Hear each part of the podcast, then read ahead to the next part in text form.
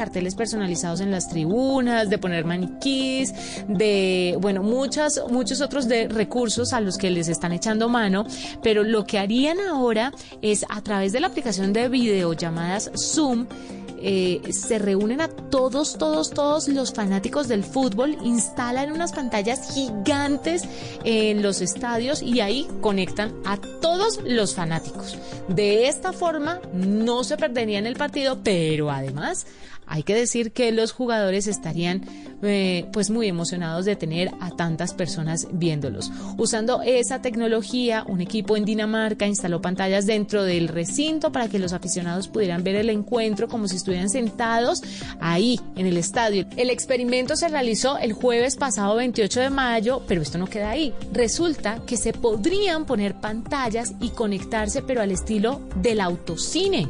Entonces, pues sí, existe el distanciamiento social, pero usted de una u otra forma va a poder ir a ver fútbol. El encuentro se podría ver en estas pantallas gigantes para mantener la distancia social y eh, en las gradas también habría figuras de cartón con los rostros de los aficionados del club, aunque no es lo mismo que estar ahí gritando y emocionándose con las jugadas, es una forma de que las personas puedan vivir la pasión de los deportes, esta vez de una forma distinta por el COVID-19. Con esa noticia nos vamos despidiendo, nos encontramos mañana con más tecnología e innovación en el lenguaje que todos entienden. Chao, feliz noche. Son las 8 de la noche. Aquí comienza Mesa Blue con Vanessa de la Torre.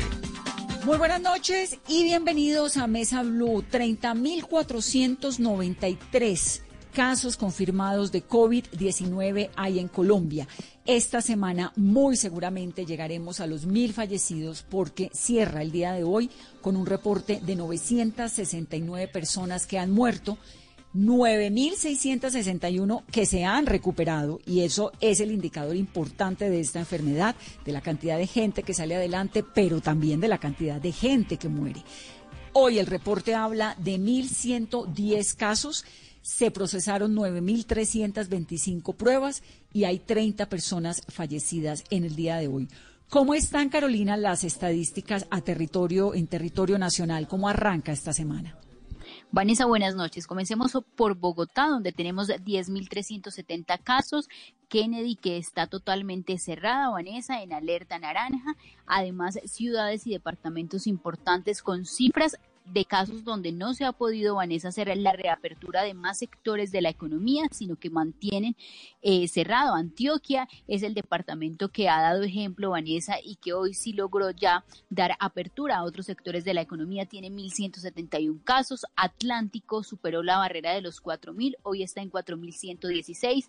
Bolívar 3.270. El Valle del Cauca 3.586 casos, Vanessa. Y el departamento del Amazonas, la cifra que registra hoy son 1.848 casos.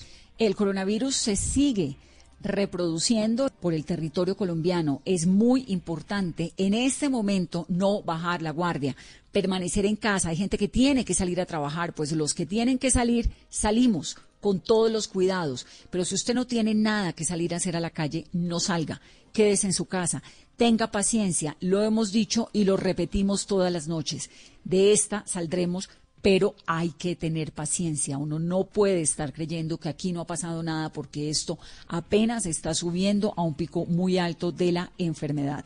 Hicimos Carolina y yo, durante el fin de semana lo vieron, un reportaje en Noticias Caracol sobre las unidades de cuidados intensivos, que son esos lugares durísimos donde la vida libra una batalla con la muerte, donde además los miembros del servicio sanitario que están allí, los médicos, las enfermeras, los bacteriólogos y bacteriólogas, eh, los terapistas, se blindan, se tratan de proteger en lo máximo posible para poder entrar a ayudar y acompañar a esas personas que están sedadas y cuya vida depende de respiradores artificiales. Nadie quiere estar en esos lugares. Entonces, cuidémonos entre todos y no creamos que esto ya ha terminado. ¿Qué pasó con Kennedy hoy, Carolina? A partir de hoy, Kennedy, que viene siendo una gran ciudad dentro de la ciudad, porque es un lugar que tiene millón doscientos habitantes, donde además está la principal central de abastos del país, que es Corabastos, entra en la alerta máxima, en cuarentena máxima, porque la verdad es que no se han podido controlar los casos de contagio de COVID-19 en Kennedy. Vanessa, sí, es que la medida es cuarentena total, aunque, por ejemplo, Corabastos, que era una de las grandes preocupaciones que hubiese un cierre total, mantiene todas las medidas y todos los controles, además de algunas bodegas que van a tener eh, unos cierres parciales, pero por ejemplo, Vanessa, hoy vimos en, redes sociales y en todos los informes que la gente no está cumpliendo, Vanessa. Se ve muchísima gente por ese sector y también es muy difícil de controlar. Anoche la alcaldesa Claudia López lanzó la aplicación Gabo, Vanessa, que es donde se deben registrar todos los bogotanos para poder hacer sus movimientos al interior de la ciudad y en zonas no solamente como, como Kennedy, que es la zona que está en cuarentena total y hasta el próximo 15 de junio, Vanessa. Lo de la, la información que la alcaldía de Bogotá está pidiendo para todos los que nos han preguntado a lo largo del día tiene una explicación necesitan evitar aglomeraciones, por un lado, y por otro, necesitan saber por dónde se mueve la gente, qué tipo de transporte público utiliza, porque el transporte público no puede aumentar más del 35%. Están pidiendo información de a qué hora sale usted, a qué hora llega a su espacio de trabajo para saber cuánto tiempo va a estar en la calle, por qué zonas se mueven. Eso no es para espiarnos la vida, eso es para saber cómo hacer un plan de contingencia serio frente a toda esa cantidad de gente que está saliendo a la calle. Entonces ayude, métase, ponga allí sus datos. Vamos a hacer una pauta rápidamente, una pausa para comerciales. Queríamos arrancar el programa de hoy contándoles estas noticias y como siempre con la advertencia y con el recorderis de todas las semanas. Esto es en serio, quedémonos en casa. Si usted no tiene que salir, por favor no salga. Hacemos la pauta, volvemos con Silvia Escobar, que es la directora de Terpel, es una mujer fabulosa que además está en la cabeza de la organización Terpel, que es muy grande, que genera muchos empleos y que además hace parte de un ecosistema que ha sido manejado por hombres históricamente. Regresamos en breve. Estás escuchando Blue Radio. Aprovecha este espacio para descubrir nuevas pasiones. ¿Sabes tocar algún instrumento? ¿Te gusta pintar? ¿Cocinar? Es tiempo de cuidarnos y querernos. Banco Popular. Siempre se puede.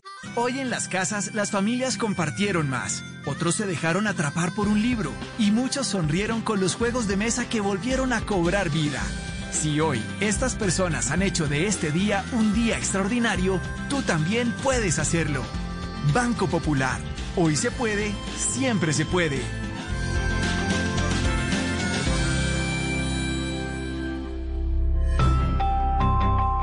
Somos Grupo Aval, vigilado Superintendencia Financiera de Colombia. Esta noche en Blue 4.0. Hola, soy Andrés Barreto, Superintendente de Industria y Comercio, y quiero invitarlos para que hoy a las 9 de la noche hablemos en Blue 4.0 de qué pueden hacer los consumidores digitales cuando están inconformes con algún producto. Blue 4.0, lunes a viernes de 9 a 10 de la noche en Blue Radio. La nueva alternativa. En tiempos de crisis, existen seres con almas poderosas que se convierten en héroes de nuestra historia. En Organización Solarte, queremos dar gracias a cada uno de nuestros colaboradores por superar sus miedos, arriesgándolo todo para entregar cada día no solo alimentos de primera necesidad a toda Colombia, sino también la esperanza de que todo va a estar bien. Porque cuando la bondad se pasa en la comida, el amor es el alimento. En Organización Solarte, trabajamos pensando en usted. Estamos pensando el país, estamos resaltando el trabajo de todas esas personas que en este momento tienen la solidaridad como bandera. Silvia Escobar es la presidenta de Terpel que es la tercera mayor empresa de Colombia. Es una mujer que llegó a dirigir Terpel después de que 40 años la hubieran dirigido hombres. Es una ejecutiva que trabaja en un sector considerado por muchos como un feudo masculino. 1.700 empleados tiene Terpel. Silvia, bienvenida a Mesa Blue. Hola, Vanessa. ¿Cómo estás? Bien, ¿cómo, cómo, ¿cómo va la cuarentena? Con ustedes y con toda la mesa. Cuéntame. ¿Cómo va la cuarentena, Silvia?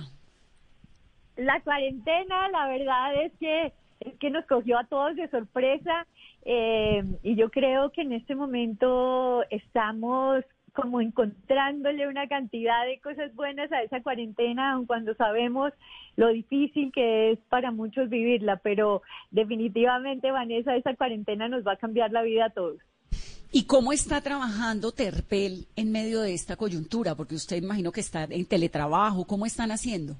Absolutamente, Vanessa. Nosotros tenemos, eh, como, como tú te imaginarás, a, la mitad o mucho más de la mitad de la gente eh, en la calle, sirviéndole a los colombianos en las estaciones de servicio, en las plantas de abastecimiento, en la fábrica de lubricantes. Todas estas personas han venido saliendo eh, a movilizar el país cumpliendo con todos los protocolos de seguridad, pues que nos aseguran que la gente va a estar bien y los clientes van a estar bien, pero hay una cantidad importante de gente como yo que realiza un trabajo más administrativo y que puede hacerlo desde sus casas y de nuevo cumpliendo con todos con todos estos lineamientos de seguridad en la salud, estamos trabajando desde nuestras casas hemos adaptado muy rápidamente eh, nuestras, nuestra gestión, nuestros requerimientos tecnológicos de reuniones. La tecnología ha ayudado muchísimo.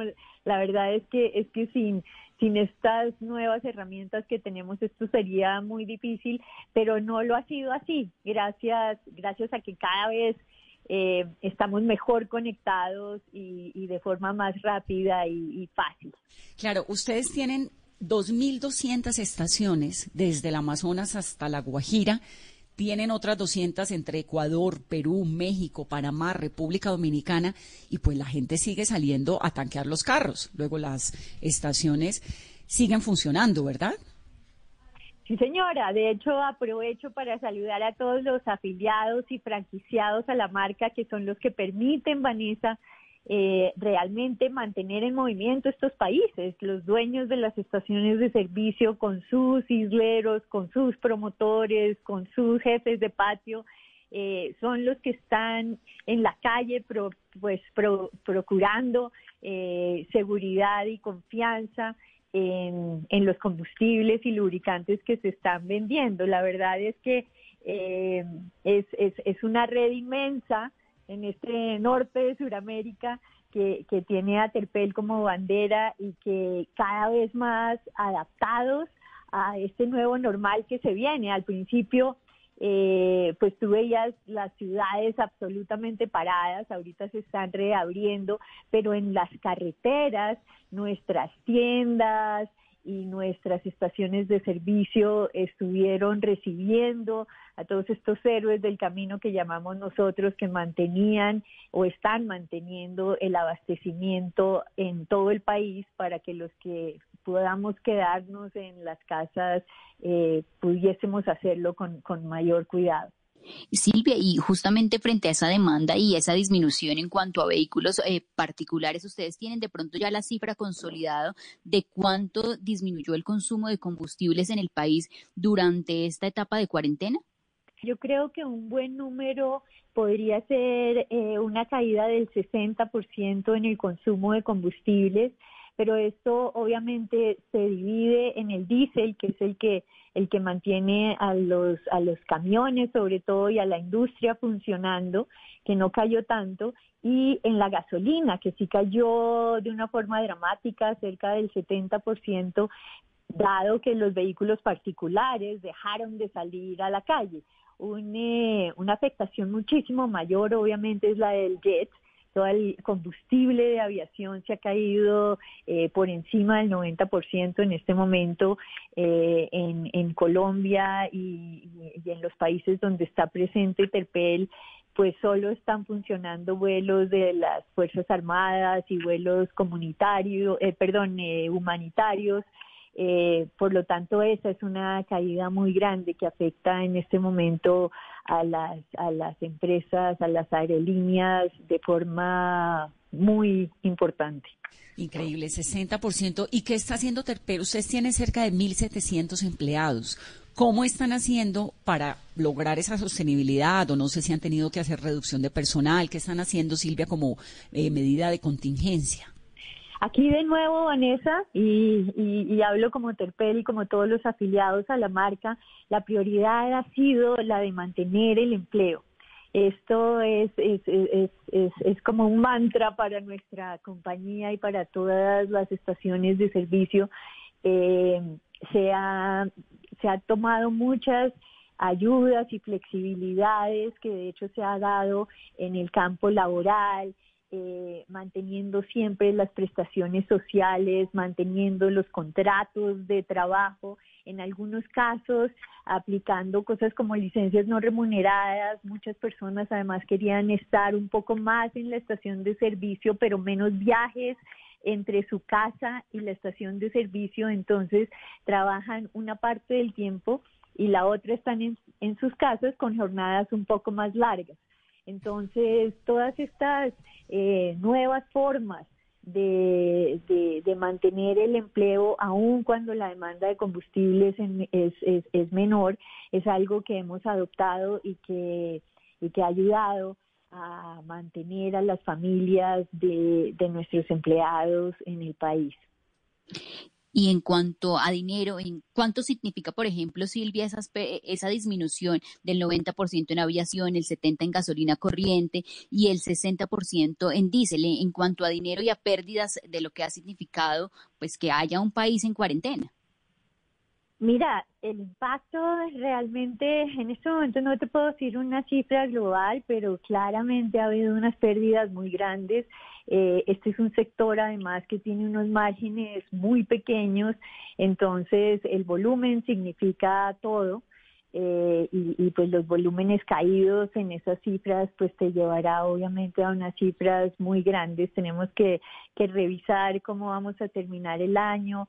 Creemos que esta apertura inteligente que se está dando va a ayudar a recuperar y ya vemos una curva que se está que se está recuperando un poco en términos de la demanda de combustibles, incluso cuando tú sales a la calle ya ya ve uno un tráfico que no veía, eh, a finales de marzo o a mediados de, abril.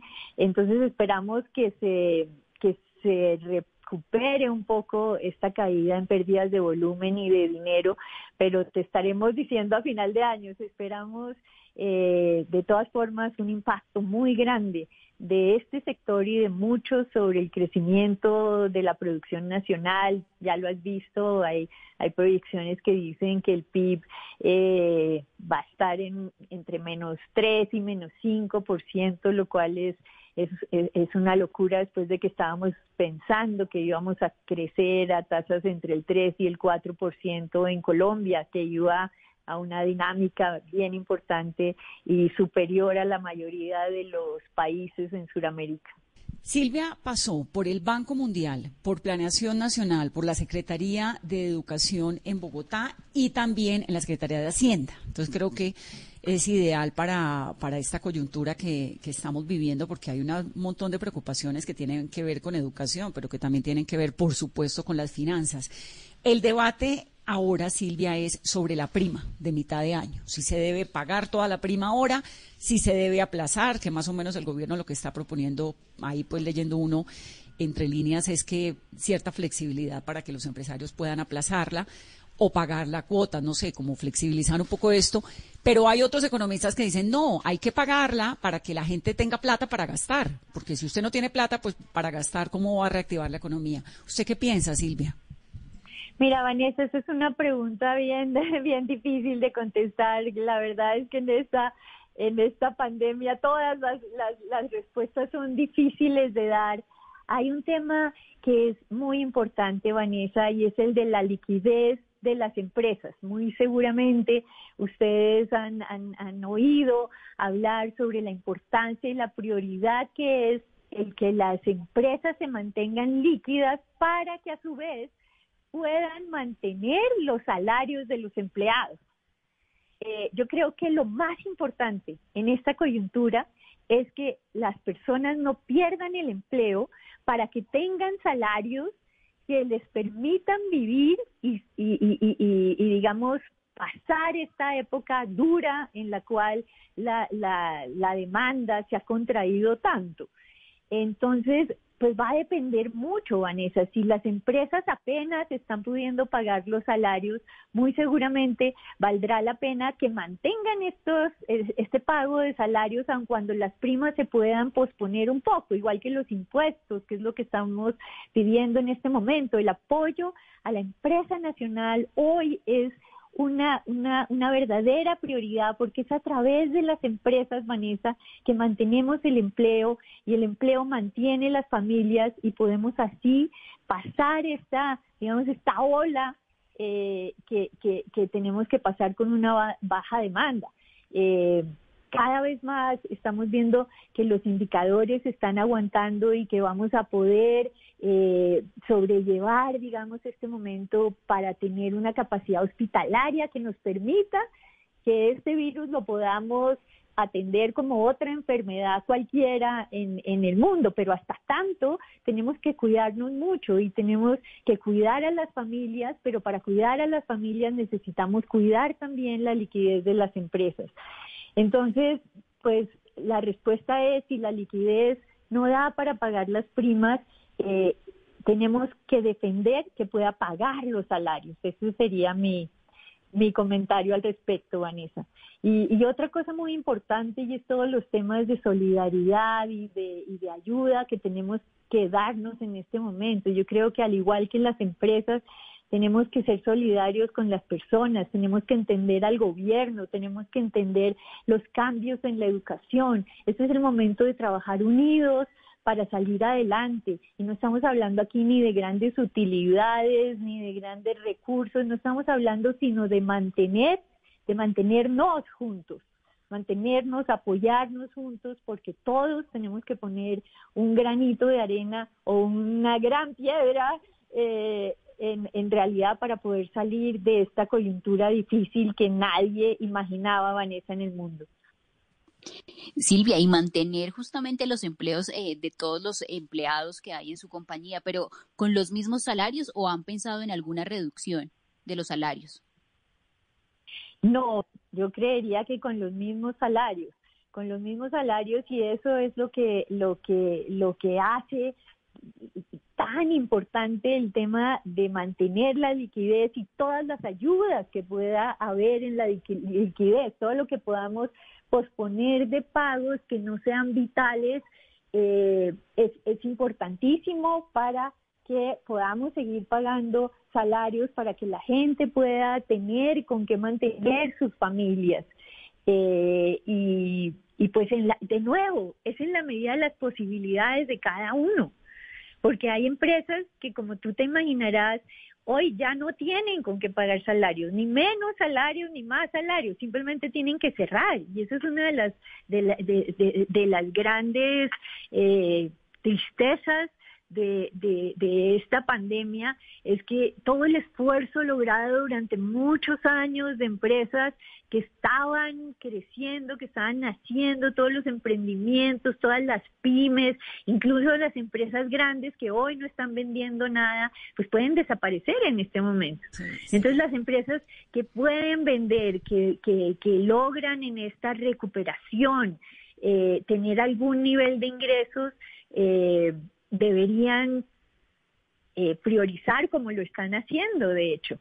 Todos los empresarios en este país eh, nos hemos eh, unido más que nunca en este propósito de mantener el empleo mientras lo puedan hacer. Muchos no lo han podido hacer y la verdad es que ha habido un como una complementariedad entre las acciones del gobierno de los gobiernos nacionales y locales, manteniendo la capacidad de las familias de poder pagar sus gastos y de las empresas que pueden hacerlo de mantener sus nóminas eh, para no tener que despedir a nadie aún con caídas dramáticas como las que acabas de oír y mayores a esas hay empresas que no están vendiendo nada, Vanessa. Ese es el, el, gran problema que hay hoy en día. No, no, no, es que es una situación durísima, complicadísima.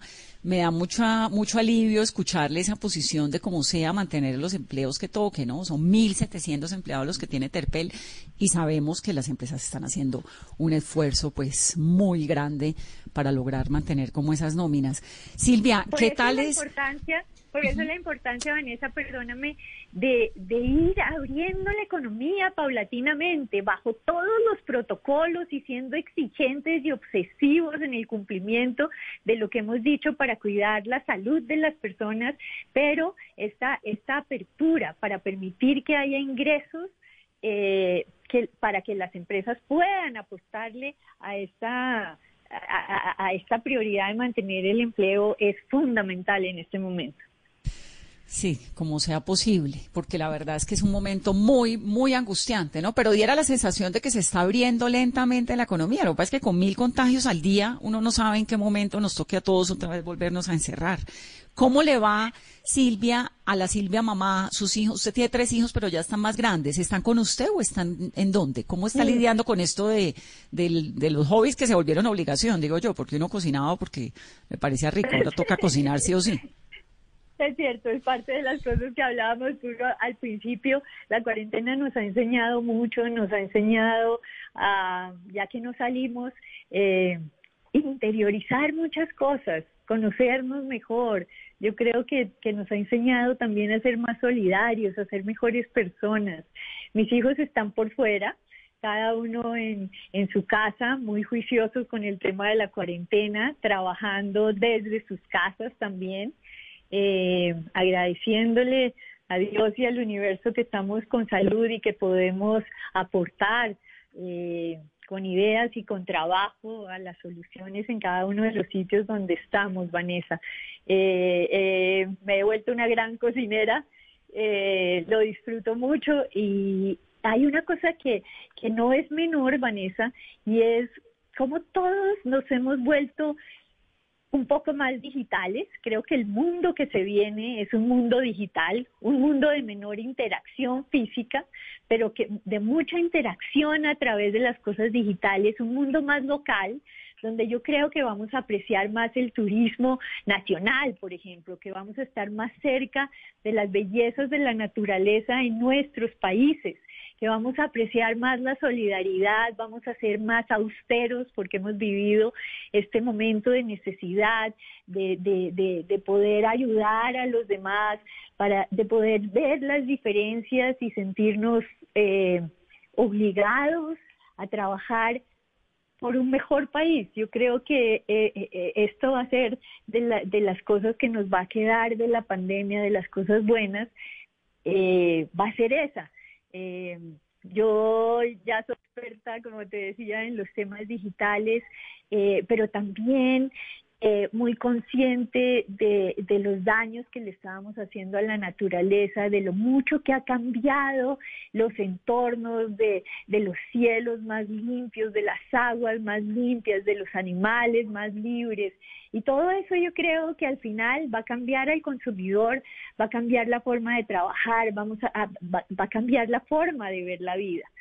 Eh, yo creo que esto ha sido una catástrofe realmente, porque yo creo que vamos a echar para atrás muchísimo en términos de nuestro desarrollo económico y social, pero también creo que nos eh, está abriendo las puertas, Vanessa, a un mejor mundo hacia el futuro. ¿Usted, ¿Usted es de las optimistas que cree que de esto salimos mejores seres humanos? Yo creería que sí, Vanessa. Yo esperaría que este, este cambio sea un cambio dentro del ser humano que nos permita pensar de una forma como te digo, más solidaria en los demás, a sentirnos uno solo y no una cantidad de islas trabajando eh, de forma independiente y con intereses que no son comunes. Creo que eso va a quedar de la pandemia, ojalá sea así.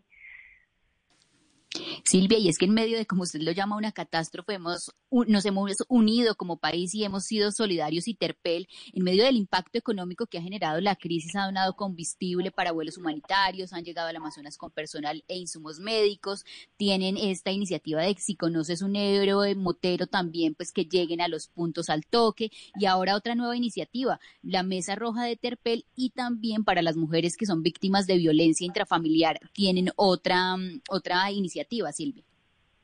Así es. Yo creo que esta época ha sido de una innovación solidaria impresionante en la compañía. En Terpel todos estamos eh, realmente moviéndonos alrededor de ver cómo hacemos parte de la solución y cómo hacemos que cada uno de, la, de las interacciones con la marca Terpel sea una interacción realmente memorable en términos de solidaridad y en términos de, unión. Eh, tenemos como dos, dos niveles de, innovación. Una, como esa que, que, tú mencionas de la mesa roja, de saber que en cada estación de Tripel uno puede dejar las cosas que le sobran y puede tomar las cosas que le hacen falta eh, o de homenajear en las tiendas alrededor de todo el país a los camioneros que hablábamos que nos mantienen abastecidos aún en los peores momentos, dándoles una ducha gratis, dándoles caldito de costilla, dándoles café gratis, eh, porque todas esas cosas muestran lo que ha sido esta marca de aliado país de Terpel en la historia, pero sobre todo en los momentos de crisis.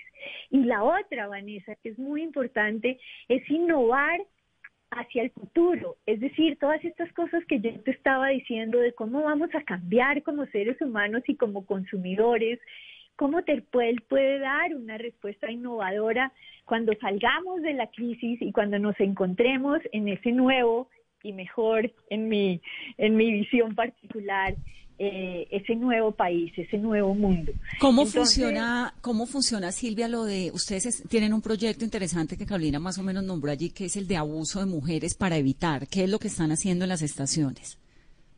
Esa es una de las tristezas más grandes de esta pandemia, Vanessa. El hecho de estar trabajando desde las casas para muchas personas es un privilegio eh, sin embargo, para muchas es un infierno absoluto.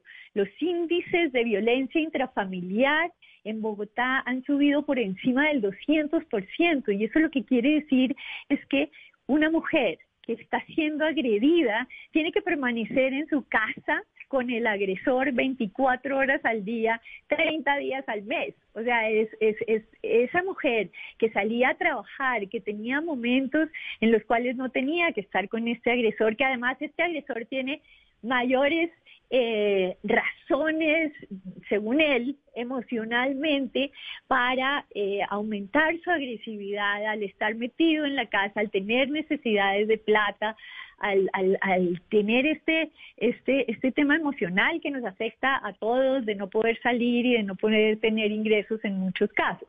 Entonces, se han creado, gracias a la Secretaría de la Mujer en Bogotá, se han creado algo que se llaman espacios seguros espacios seguros del distrito, pero además se han ido uniendo algunos sectores y algunas compañías eh, de las cuales Terpel hace parte ya hace unas semanas, y es que las mujeres pueden llegar, pueden obtener información eh, sobre cómo se pueden proteger, incluso salir de sus casas eh, y, e ir a esos lugares seguros que tiene la Secretaría de la Mujer del distrito para ellas.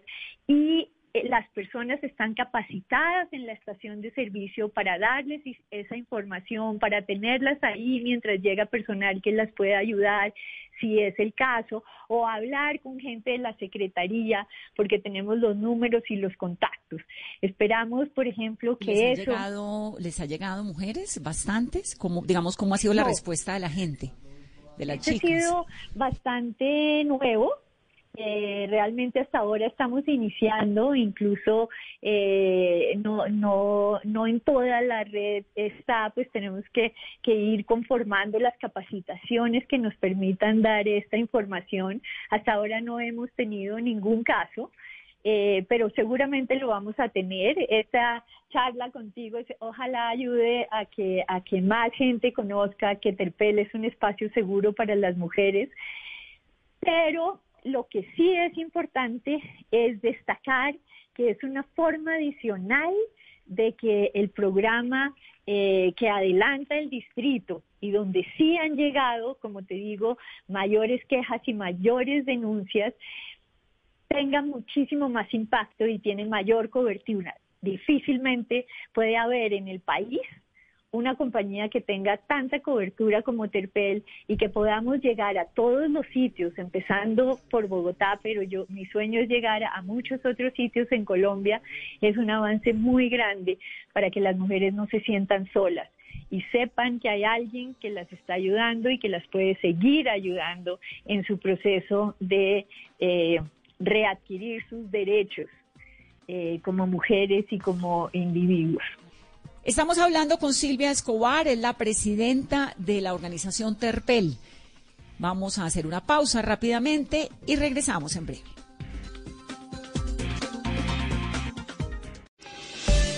A esta hora, Volkswagen te recuerda que el esfuerzo más grande ya está hecho y te invita a tener paciencia para hacer más amable la cuarentena. Son las en Mesa Blue 8 y 35 minutos. Y a esta hora continuamos acompañándolos como siempre aquí en Blue Radio con información muy importante para todos nuestros oyentes. Volkswagen te recuerda que el esfuerzo más grande ya está hecho y te invita a tener paciencia para hacer más amable esta cuarentena. Así que pongámosle buena energía Permanezcamos en casa y disfrutemos de la siguiente hora en compañía de los que más queremos. Es otro mensaje de Volkswagen y continuamos con más aquí en Blue Radio, la nueva alternativa.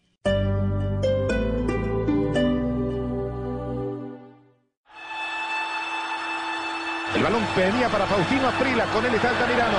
Muchas veces caí pero siempre tuve que levantarme. Que no me tases de sinvergüenza, que ese es un vago y todo lo demás. Siempre hablaron de mí y solo podía contestar en la cancha. por la parte derecha, continúa allí, despide el centro. Y el gol, el tercero. Gol de Asprilla. Cuando las cosas eran difíciles, más fuerte tenía que ser. Señoras y señores, más me tenía que esforzar. Siempre tenía que dar más. No era por mi familia la cual amo, no era por el dinero y mucho menos por las mujeres. Tampoco por mí. La verdad era por el fútbol. El tiro, vamos al el tiro, increíble, increíble, increíble. Soy Faustino Esprilla y estoy con Javier Hernández y el equipo de Blog Deportivo en Blue Radio. En cuarentena o en normalidad, hacemos lo que sabemos hacer. Radio. Blog Deportivo, lunes a viernes a las 2 de la tarde. Ay, Fausto, ven ya. Ya no más. Estoy en la radio. Blue Radio, la nueva alternativa.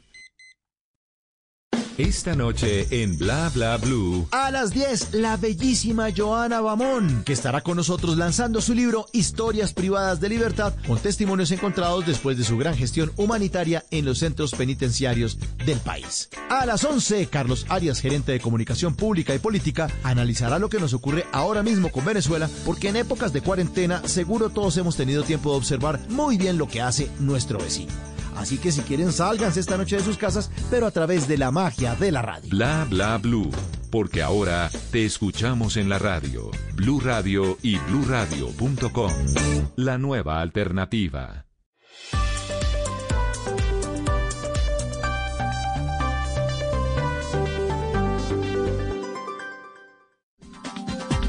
Estamos hablando con Silvia Escobar, que es la presidenta de Terpel esta noche en Mesa. Silvia, esto de, pues obviamente con esta crisis económica hemos visto el precio del petróleo, cómo se dispara, cómo sube, cómo baja. ¿Cuál es el análisis y la proyección que usted le hace al petróleo, a la gasolina? ¿Cómo ve la, la industria ahora y cómo lo, lo proyecta? Mira, Vanessa, los precios eh, son una, un resultado de la oferta y de la demanda. Cuando no hay demanda por un producto, su precio baja, pues porque los que lo ofrecen lo venden a lo que sea, contar de salir de eso. Eso es para que todo el mundo entienda lo que está pasando. Cuando no hay dinámica económica, cuando las industrias se paralizan, cuando las compañías se paralizan, cuando no hay ninguna actividad económica, claramente baja la demanda por el combustible, que el combustible es, es, es lo que nos mueve es la energía que en este momento mueve al mundo. Y si, si, si eso no se demanda, pues obviamente el precio cae. Y eso es lo que está pasando con el petróleo en el mundo, porque empezó con, con si ustedes recuerdan, está todo el tema de China cuando llegó el coronavirus y se para la demanda, todo esto además aunado a peleas entre los países productores de la OPEP. Pero finalmente el tema es que este es un, un, combustible, es un producto que no se está demandando.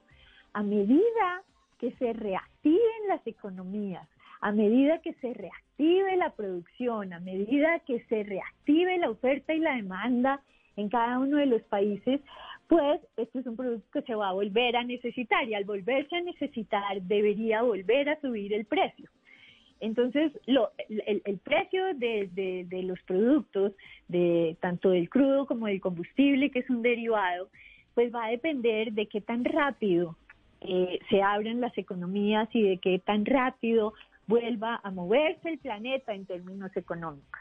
Entonces tenemos que esperar, pues eh, llegó un momento que jamás pensé que fuera a ver en que el, petróleo estaba a precios negativos, pero nuevamente ha, vuelto a, subir y, y la velocidad, como te digo, dependerá de la velocidad de la apertura a la economía en, el mundo entero. Claro. En Ahora, Colombia, cuando, en Colombia. Es, ¿ah? En Colombia es importante que, que también saber que Colombia ha sido un país que ha mantenido la estabilidad de los precios. Esto es muy importante. Hay muchos países donde los combustibles siguen rápidamente eh, las tendencias del crudo, pues dependen del crudo, además de muchas otras cosas, pero dependen del crudo y eso hace que haya una inestabilidad en las industrias que requieren los combustibles. En Colombia hay unas franjas que hacen que ni las subidas ni las bajadas sean tan impactantes y que los empresarios y la gente pueda eh, proyectar con un mayor nivel de certeza el precio de este producto tan importante. Y eso es lo que se ha hecho ahorita. Hubo una caída grande, pero ahorita se está tratando de mantener eh, el precio y esperar que sean eh, más bien tendencias de largo plazo. Es lo que ha hecho la ministra y que yo creo que ha sido sabio en términos de mantener esa estabilidad y esa certeza de, de, los precios de los combustibles en el, en el mediano plazo. Uno, ¿por qué siente que así el petróleo baje pues a menos cero, la gasolina no baja. No, la gasolina sí bajó, ha bajado un montón. Eh, la gasolina ha bajado un, montón, pero como te digo, no baja, ni, ni sube ni baja a los mismos ritmos. Hay fórmulas que permiten que eso se estabilice. Y, y, de nuevo, digamos, los grandes transportadores no tengan esos picos ni para arriba ni para abajo que hacen muy difícil la estabilidad de los negocios. Por eso eh, es el fondo de estabilidad que permite a veces ahorrar y que esos ahorros los utiliza luego cuando suben demasiado los precios de los combustibles. Es lo que ha hecho el país en este momento, pero eh, si tú ves las caídas del precio así han sido bien importantes en este año. ¿Qué tan viable es reemplazar alguna vez el combustible? Ahora usaste una frase que me llamó un montón la atención cuando que el combustible es el que mueve al mundo, por supuesto, pero cada vez hay, hay una tendencia más a buscar energías renovables. ¿Qué tan, qué, tan viable eh, lo ves?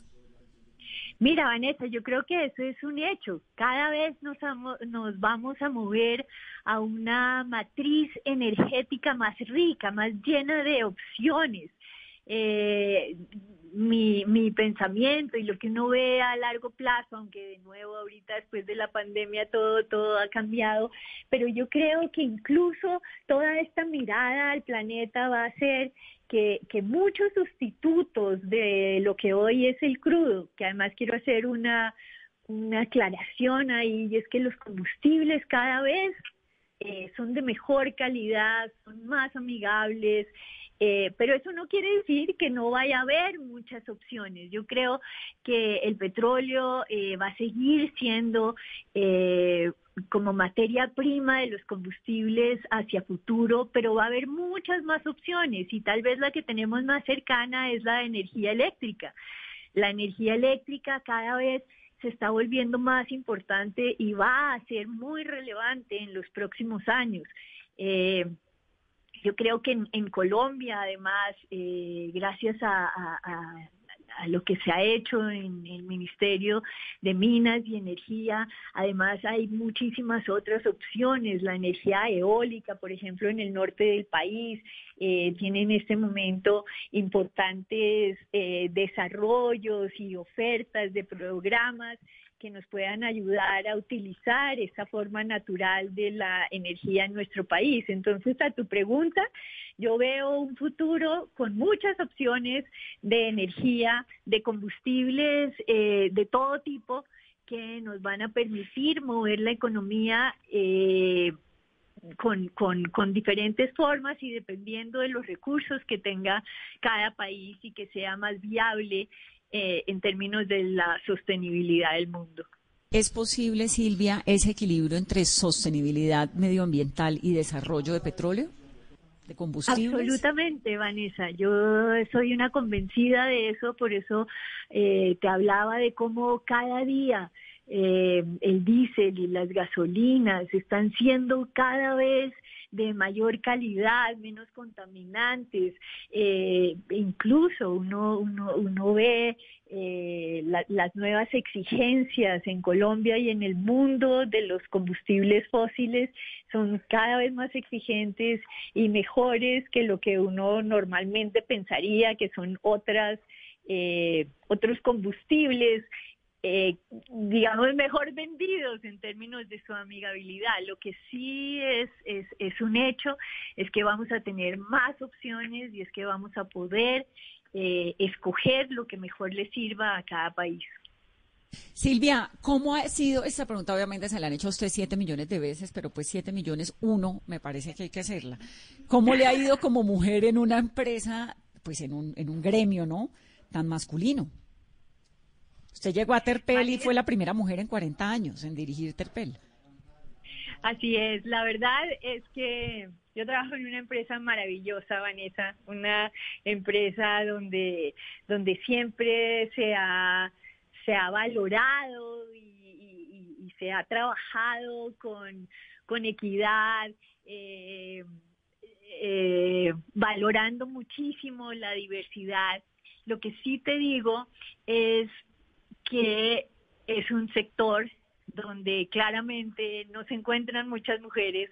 Cada vez que hay más, más mujeres en esas mesas donde solo hay hombres, a, a, mí me encanta. Yo creo que la complementariedad de nuestros saberes y de nuestras características son una, una riqueza para cualquier empresa. Hay estadísticas que muestran eh, los indicadores de, en, términos de, de, de motivación, de productividad, de clima, de muchísimas cosas que hacen que una empresa valga más y sea más sostenible cuando hay mujeres y hombres y no cuando hay solo mujeres o solo hombres y generalmente no hay solo mujeres.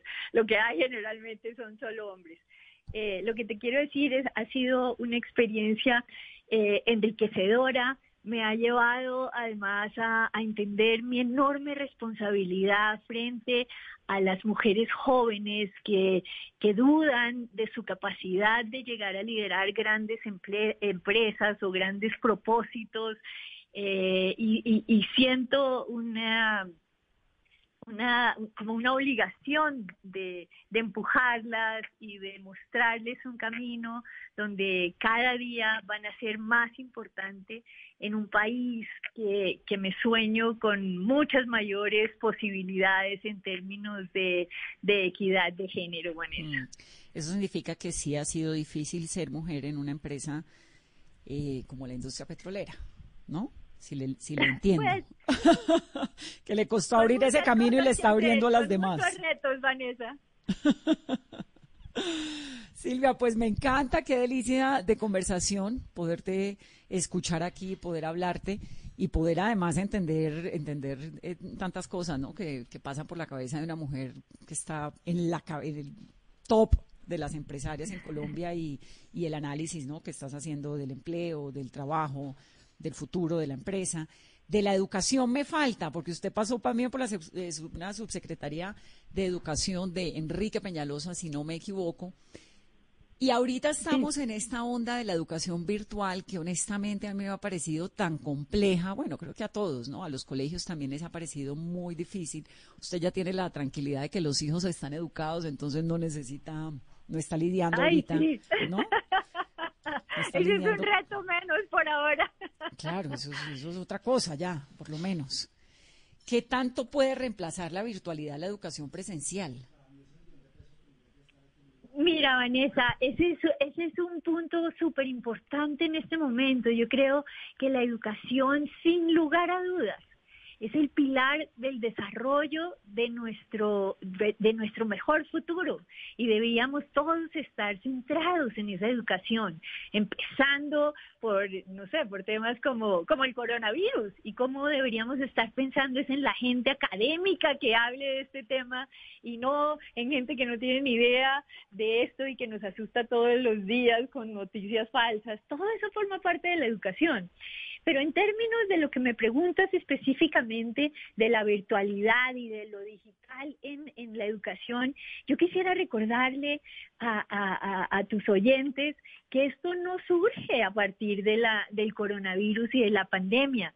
Ya hace un, un, un tiempo importante las, las colegios y las universidades se han estado preguntando cuál sería el mejor modelo de la educación si, si, uno, si uno pregunta en las grandes universidades del mundo, eh, cada vez había más clases virtuales, cada vez podía uno asistir a las grandes eh, bibliotecas y con los mejores maestros a través de clases virtuales. Esto no es del coronavirus, obviamente se ha acentuado con el coronavirus en, cuando los, los muchachos no pueden salir de sus casas. Pero esto es una gran pregunta que nos deberíamos hacer en términos de la educación del futuro. Yo creo que hay cosas que no reemplaza la virtualidad, Vanessa. Yo no sé si es que estoy muy vieja, pero yo creo que ver al profesor, interactuar, experimentar, ver a los compañeros, eso es cosa muy importante, pero tiene que ser eh, utilizando estas nuevas herramientas que nos trae la tecnología y el conocimiento en el mundo. Yo creo que esa complementariedad de saberes y de forma de aprender es lo que nos va a llevar a un mejor futuro. La virtualidad, por ejemplo, nos permite poder ir a una clase con el mejor profesor de Harvard o de, o de Cambridge o de Duke o de China, no sé, las mejores universidades en China o en Brasil o en Chile. Eso es algo que no podemos dejar atrás sin perder también el contacto. Yo creo que el contacto y la experimentación son cosas muy importantes que no podemos perder. Pero, pero de nuevo, creo que eh, esta pandemia aceleró un proceso que ya se venía dando desde antes eh, cuestionándose si los modelos de educación con un profesor enfrente y muchos eh, estudiantes que no hablaban era la mejor forma de, de educar un mundo que cada día era diferente. Silvia, y no podemos despedir esta entrevista sin preguntarle por esas declaraciones indignantes, repudiables desde todo punto de vista del señor Fabio Zuleta contra las mujeres guajiras. Totalmente, o sea, eso, eso más que cualquier cosa causaba un dolor enorme. Yo en algún tweet le pedía al señor Zuleta eh, que, no pidiera disculpas y que yo no sé eh, en términos judiciales si, si el haber hecho el programa es o no un delito. Lo que sí es un delito es vender mujeres. Eso se llama esclavitud y eso es inaceptable. Y por eso le decía, su forma de reivindicarse no es pedir perdón y volver luego a, preguntar por este tema como si fuera lo normal. Yo creo que las costumbres y las tradiciones tienen un límite y él debería aprovechar el gran poder que tienen los comunicadores eh, en los radios locales, nacionales, para que él se vuelva la persona empiece a mostrar lo terrible que es oír esa entrevista y saber que es cierto, Las mujeres a las que venden y que se vuelven esclavas de los hombres en muchos sitios de Colombia y en muchos sitios del mundo, porque este no es un tema de Colombia.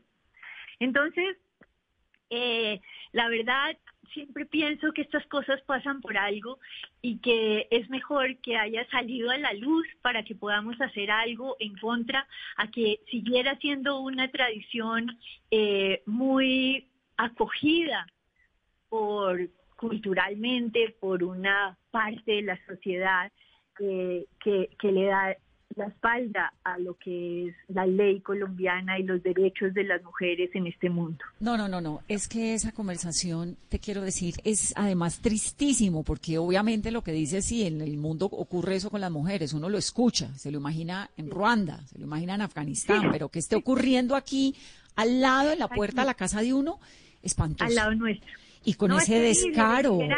humillante va más allá de lo que de lo que uno normalmente tiene en la cabeza sobre la inequidad de género. Esto va más allá esto es una atrocidad Uy, no, no, no, es que es una cosa, y sobre todo uno escuchar a una persona que dice, bueno, medianamente tiene un poco de acceso a educación, al, mundo. Un comunicador, un comunicador, o sea, qué tipo, de, de qué tipo de mensajes están transmitiendo a la gente que lo escucha. Así lo escuchen uno o un millón, que es esa barbaridad, es increíble. Yo me, me, me espeluzno, verdaderamente me pensé que hace mucho tiempo algo no me, no me impactaba tanto, ¿sabes? Como me aterraba. Ya hace mucho tiempo no algo no me aterraba tanto y de pronto oye uno eso y dice, eso no puede ser posible. Qué lamentable. Sí, señora, eso no puede ser posible, pero sobre todo no podemos dejar que esto pase y no pase nada. Eso es lo que tenemos que, que, que, ponernos como meta. Que no importa el señor Zuleta, lo que importa es que esto no vuelva a pasar. De acuerdo, que no siga pasando, porque evidentemente está pasando. Que siga pasando, así es. Sí. Pues Silvia, un gusto escucharte en este programa de tantas reflexiones. Muchas gracias y ojalá pues que pronto la vida pueda regresar a la normalidad y podamos seguir viendo esos emprendimientos tan interesantes que se están haciendo eh, desde una empresa tan poderosa como Esterpel. Y el apoyo siempre a las mujeres y gracias por estar aquí en Mesa Blue. Gracias a ti, Vanessa, por darme esta oportunidad de hablar con, con tus escuchas, con nuestros clientes, con nuestros afiliados, con nuestras familias. Muchas gracias. Yo espero que de esta salgamos unidos y salgamos como un mejor país y como mejores personas, como lo decíamos antes. Muy bien, me gusta esa, ese optimismo de que salgamos mucho mejor de lo que comenzamos. Un abrazo, Silvia, gracias. Hasta luego, Vanessa. Gracias a ti. Es Silvia Escobar, la presidenta de Terpel, esta noche aquí en Mesa Blue. Esta noche en Blue 4.0. Hola, soy Andrés Barreto, superintendente de Industria y Comercio, y quiero invitarlos para que hoy a las 9 de la noche hablemos en Blue 4.0 de qué pueden hacer los consumidores digitales cuando están inconformes con algún producto. Blue 4.0, lunes a viernes de 9 a 10 de la noche en Blue Radio. La nueva alternativa. Hoy en Blue Radio. Hola a todos, soy Joana Bahamón y quiero invitarlos esta noche para que nos escuchemos en Bla Bla Blue, donde les estaré contando un poco de mi libro, Historias Privadas de la Libertad, con ocho testimonios que mm, resumen lo que han sido mis primeros siete años en la cárcel. Un abrazo para todos, nos vemos a las 10 de la noche. Bla Bla Blue porque ahora te escuchamos en la radio, Blue Radio y bluradio.com. La nueva alternativa. El balón venía para Faustino Aprila, con él está Altamirano. Muchas veces caí, pero siempre tuve que levantarme. Que no me tases de sinvergüenza, que ese es un vago y todo lo demás. Siempre hablaron de mí y solo podía contestar en la cancha. Velocidad por la parte derecha, continúa allí, despide el centro. Cuando las cosas eran difíciles, más fuerte tenía que ser. más me tenía que esforzar. Siempre tenía que dar más. No era por mi familia la cual amo, no era por el dinero y mucho menos por las mujeres. Tampoco por mí. La verdad era por el fútbol. El tiro, vamos al el tiro increíble, increíble, increíble. Soy Faustino Esprilla y estoy con Javier Hernández y el equipo de Blog Deportivo en Blue Radio. En cuarentena o en normalidad, hacemos lo que sabemos hacer. Radio. Blog Deportivo, lunes a viernes a las 2 de la tarde. Ay, Fausto, ve ya. Ya no más. Estoy en la radio. Blue Radio, la nueva alternativa.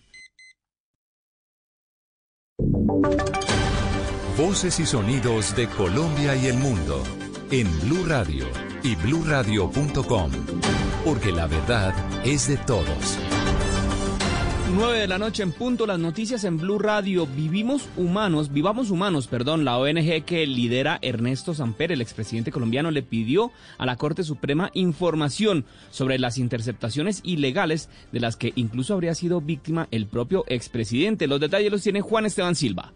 Hola, muy buenas tardes. Y recordemos que la corporación Vivamos Humanos es liderada por el expresidente Ernesto Samper. Radicaron hoy precisamente ante el despacho de la magistrada Cristina Lombana de la Corte Suprema de Justicia un derecho de petición. También varios miembros de la corporación piden en primer lugar que se les remita copias de informes, hallazgos y procedimientos que la Corte Suprema, en compañía de la DIJÍN y la Dirección de Investigaciones de la Procuraduría, adelantaron en relación a las presuntas interceptaciones ilegales por parte de miembros del Ejército Nacional a la Corporación Vivamos Humanos y sus colaboradores. Piden copia también de los informes producto de ese allanamiento hecho a las instalaciones del Batallón de Ciberinteligencia de Facatativa ordenado por el despacho de la magistrada Cristina Lombara en diciembre de 2019 y también quieren conocer en qué van los procesos ordenados por la Corte Suprema de Justicia. Juan Esteban, gracias. Si el laboratorio de la Universidad Nacional está procesando pruebas de COVID-19 en Tumaco. Esto ante la demora de 20, 30 días o 30 días en los análisis de estas pruebas. Los detalles los tiene María Camila Castro. El laboratorio de la Universidad Nacional sede Medellín procesó las primeras 205 pruebas de detección del nuevo coronavirus en pacientes del municipio de Nariño y seguirá analizando todas las que sean enviadas. Según el más reciente reporte del Ministerio de Salud, Tumaco es uno de los municipios más afectados al registrar 696 contagios, 28 personas fallecidas y más de mil pruebas de COVID-19 pendientes de lectura. Las primeras pruebas llegaron ayer domingo a Medellín y fueron entregadas al laboratorio departamental de salud pública, donde se oficializó la remisión de 205 muestras. Una vez registradas en el laboratorio departamental, las pruebas se empezaron a procesar en el laboratorio de la universidad ayer en la tarde con la expectativa de terminar el proceso este lunes. Hasta hoy, el laboratorio ha procesado 1.200 muestras de COVID-19 remitidas por el sistema de salud. Además, afirman que el procesamiento de las pruebas de Tumaco no afecta la capacidad para realizar las de Medellín y el resto de Antioquia porque forman parte de la red de Antioquia y tienen una capacidad instalada para hacer 4.200 pruebas al día. Gracias, Mara Camila. Y una noticia positiva que tiene que ver con la reducción de homicidios en el Valle de Aburrá. Las autoridades allí informaron que solo en Medellín durante los primeros cinco meses del año se registra una disminución de hasta el 40% en los asesinatos. La información con Mateo Zapata. Y es que las autoridades en el Valle de Aburrá informaron que durante los cinco primeros meses del año se presentó una reducción de hasta el 40% en cuanto a los homicidios frente a los casos del mismo periodo en 2019. El secretario de Seguridad de Medellín, José Gerardo Acevedo, ha detallado que para la capital antioqueña la reducción se notó más en el mes de mayo, pues se presentaron 45 muertes violentas frente a las 74 del año pasado. No podemos desconocer que la fuerza pública ha hecho un gran esfuerzo para, para en la parte operativa para capturar delincuentes, para combatir estas estructuras. Y bueno, lo importante es que, que, que estamos salvando vidas. Uno de los factores que ha generado la disminución de los homicidios en Medellín también ha sido el aislamiento preventivo obligatorio. Gracias, Mateo. Y a último debate avanzó el proyecto de ley que busca que las prácticas laborales de los estudiantes sean tenidas en cuenta como experiencia laboral a la hora de buscar su empleo como profesional. Los detalles con Kenneth Torres. La iniciativa busca que los jóvenes del país al graduarse de sus estudios superiores no se encuentren con la barrera de falta de experiencia y así poder acceder a empleos bien pagos. Así lo dijo la representante Jennifer Arias del Centro Democrático. Ya solamente le queda un debate que básicamente busca que la práctica laboral sea tomada como experiencia laboral o experiencia específica. Esto es muy, muy importante para ampliar la posibilidad de nuestros jóvenes a eh, entrar a trabajar sin ninguna restricción. Es de señalar que las prácticas profesionales en algunas universidades es por seis meses y otros establecimientos educativos es por un año. También depende del plegado que estudie el universitario. Kenneth, gracias. Y en deportes, la de hoy fue una jornada agridulce para el futbolista John Córdoba, el colombiano, que juega en el fútbol de Alemania. ¿Qué fue lo que pasó, Cristian Marín? John Córdoba volvió a anotar en la Bundesliga. En esta ocasión, el cafetero abrió el marcador en el compromiso en el que el Colonia, su equipo, cayó 2-4 frente al Leipzig, uno de los punteros que tiene la Bundesliga. Sin embargo, y a pesar de haber tenido contacto con la red, John Córdoba no pudo superar un golpe provocado por el defensor visitante Upamenaco. El francés colisionó con el colombiano, lastimándolo y haciéndolo retirar a la altura de los 23 minutos por Anthony Modeste. Por ahora, el departamento médico del Colonia no hace un pronunciamiento oficial sobre el estado del colombiano, pero según se pudo constatar por medio de su padre Manuel Asisclo Córdoba, el delantero sufrió una contusión en su rodilla que lo estaría alejando un par de días. El club alemán en las próximas horas estará haciendo un chequeo pertinente